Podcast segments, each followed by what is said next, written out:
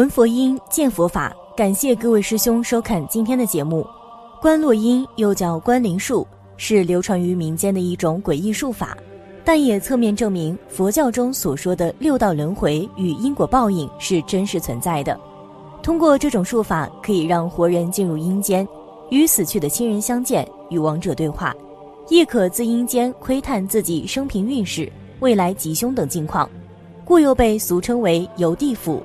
观落音据说来源于道教的驴山派。驴山派道士分为两种：红头法师和黑头法师。红头法师信奉灵水三夫人，主要做降妖除魔、消灾解难、压煞度厄等生人法事；而黑头法师信奉法主公，主做超度亡灵、沟通鬼神等丧葬亡人法事。观落阴这种术法，应当便是出于这一派系，后来逐渐流传入民间。在两广、福建以及台湾颇为盛行。观落阴之人一般是因怀念已经死去的故人，或是想要询问故人一些事情，所以才会做这种法事，进入阴间与故人相见。观落阴时，要有道士或者法师设好法坛，燃烛焚香，祷告神明，请神明保佑。观落阴者头系红布，蒙住眼睛，脱掉鞋子，裸脚触地。在法师的咒语引导下入定，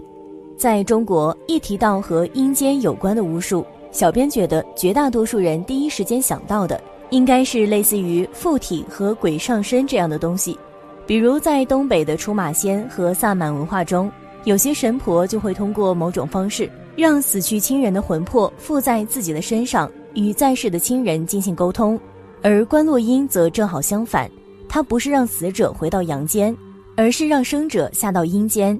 在如今的台湾，观落阴通常是一种集体性的仪式，十几个信众聚集在一座神庙或佛堂之中，在工作人员他们称之为师兄师姐的引导下坐定脱鞋，据说目的是接大地的感应磁场，用一条红色或黑色的厚绸带将自己的双眼蒙住，双眼与红布之间通常会夹有特定的秘传符咒，接下来。负责带领观落音的人便会出场，尽管人们通常叫他们法师或是师傅，但在这场前往阴间的仪式中，他们的作用基本和导游差不多。仪式开始，所有人保持肃静，法师开始敲法器做法，引导信徒们的意识前往另一个世界。用行话讲，叫带大家下去或走阴。但由于精神状态和所谓的执念业报不同，并不是所有信徒都能成功下去。有的人的眼前始终是黑乎乎一片，而有的人甚至会因感到头痛不适而中途退出。而如果信徒在蒙着双眼的情况下看到一些由各色光所构成的几何图形，那就代表观落阴正式开始，他的意识已经与阴间相连接。相信很多人不知道，将观落阴这个行业发扬光大的，竟然是著名台湾女作家三毛。三毛在多年前曾经有个德国男友，在结婚前一天突然去世。之后，三毛又交了另一个男友，西班牙人荷西，并在非洲撒哈拉的小国阿尤恩结婚。有看三毛作品的观众，相信经常都会看到他与荷西的故事，经常都会出现在作品中。可惜婚后不久。身为专业潜水员的荷西，竟然在潜水时突然死去，这个消息几乎让三毛崩溃。荷西的突然去世又没有留下任何交代，所以三毛用尽各种通灵方法想和荷西沟通。神奇的是，据传荷西在死后被一个碟仙玩家招到家里，荷西希望玩家能联络三毛，请他不要伤心，甚至还将三毛的电话号码给了玩家。三毛为了与荷西沟通。就参与了观落音活动，而这段经历的录音也在网上流传。信仰基督教的三毛其实对民俗宗教都抱着极为开阔、尊重的角度，所以他不但对佛道的庙宇一概不忌讳之外，还曾经跟天主教神父私下透露有过当修女的念头。后来也私下与文友一起好奇尝试过碟仙、钱仙，甚至接触到传统民俗中的观落音。与所谓的通灵、自动书写，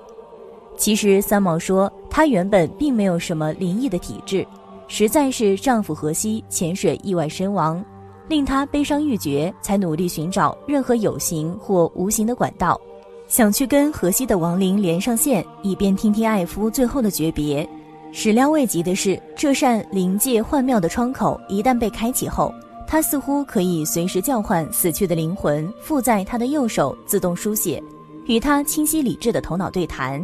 但是他同时语重心长地提醒大家，任何接触灵界的分寸一定要拿捏得宜，否则将无法驾驭而失控。那是发生在另一个同样深深的夜里。他说，那天晚上读完马塞尔演讲集《人性尊严的存在背景》后，试着想再次使用新学到的自动书写通灵法，跟王夫荷西以西班牙文沟通。荷西的灵忽然又来了，他透过笔谈。要求三毛为他献一场天主教的弥撒，但却对三毛提出的主持弥撒的三位优秀神父一一拒绝，还说他们都不是好人。此刻三毛才恍然大悟，自己可能请来的并非荷西，因而严厉要求对方透过自己的手写出真正的身份姓名。可怕的事情发生了，当他的手快速晃动，跃然纸上的拉丁字母竟赫然组成了恐怖的西班牙文“魔鬼之神”。三毛原本就不是一个迷信无知的人，经过这次惊心动魄的教训后，他更为谨慎处理自己的灵动感应，人前人后，除非知交好友，否则绝口不提，也不再主动探索尝试，敬鬼神而远之，也在三毛之后的人生中体现得淋漓尽致。三毛在他四十二岁那年，也就是荷西死后第六年，在媒体的安排下，曾去过台北市参加观落阴。也就是道教传统的所谓关灵术，诵念的经文伴随着木鱼法尺的敲击催促声中，据称三毛果然进入了所谓阴阳两界交接的奇幻状态。经由当年现场的实况录音佐证，三毛用红布蒙着双眼，竟然看到了他个人所谓的生死簿，还慢慢念出里面的内容，其中明确写着他这一生会写二十三本书。在录音带里，当时的三毛还俏皮的自言自语。我现在才写了十四本呢，谁也没想到，后来又过了六年，三毛四十八岁骤逝，出版社仔细合计他生前的作品，不多不少就是二十三本，这到底是巧合还是冥冥之中自有定数，真是无解。除了三毛的故事外，还有一位台湾记者关洛英的故事也在网络上盛传。不过在这个故事中，这位记者在关洛英时因念诵了一句佛号，结果发生了不一样的情景。于是他将所见所闻告诉了一位法师，我们一起来听。曾经有一个年轻人，他是杂志记者，专门为他的杂志采访灵异事件。有一次，他所要采访的地方就是所谓的观落阴。这个年轻人二十几岁，他去采访时也亲自当场体验。现场大概十几个人左右，没有一个进去，只有他进得去。他想去找找他死去的外婆，因为他从小是外婆抚养长大的。找啊找，在一个很偏僻、荒凉而且很寂寞的地方，有一间间很低矮又不华丽的小房子。在其中一个房子里面，他找到了他的外婆。祖孙难得在阴间见面，觉得很兴奋，有说不完的话。这个道士在旁边说：“你问外婆缺不缺钱？缺的话，现在立即烧，他就能够立即得到，不会被其他孤魂野鬼抢走。”他就问了外婆需不需要钱，现在可以烧给他。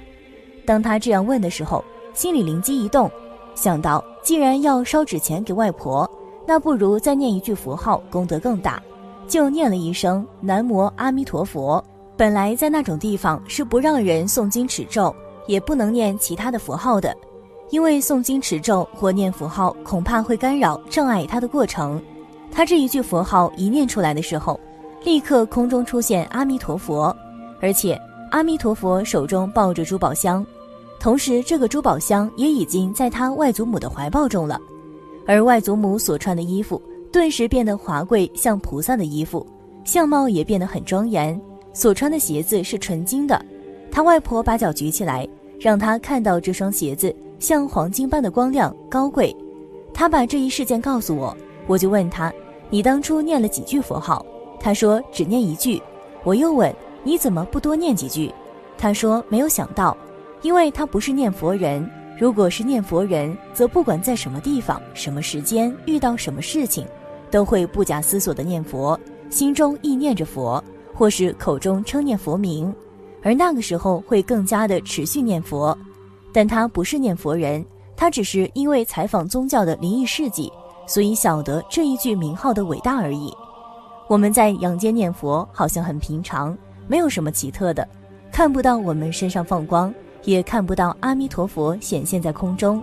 但是阴间念佛就不一样了，阴间念佛佛力出现，而且阴间的人一听到，或者是一念出，相貌立即转变。因为一般人福报和智慧都是不足的，念佛会增加福德和智慧，尤其是在阴间念佛，相貌会立刻改变。这当然是因为阿弥陀佛的慈悲，把功德累积在这一句名号。假若我们一生中要以自己修行，累积种种的善事功德，再怎么修都不及这一句名号的功德，因为这一句名号是万德，是所有功德都已经成就。容纳在这一句名号里面了，所以我们不论怎么样念佛，它本身都具足所有的功德。好了，今天的内容就和大家分享到这里了，我们下期节目再见。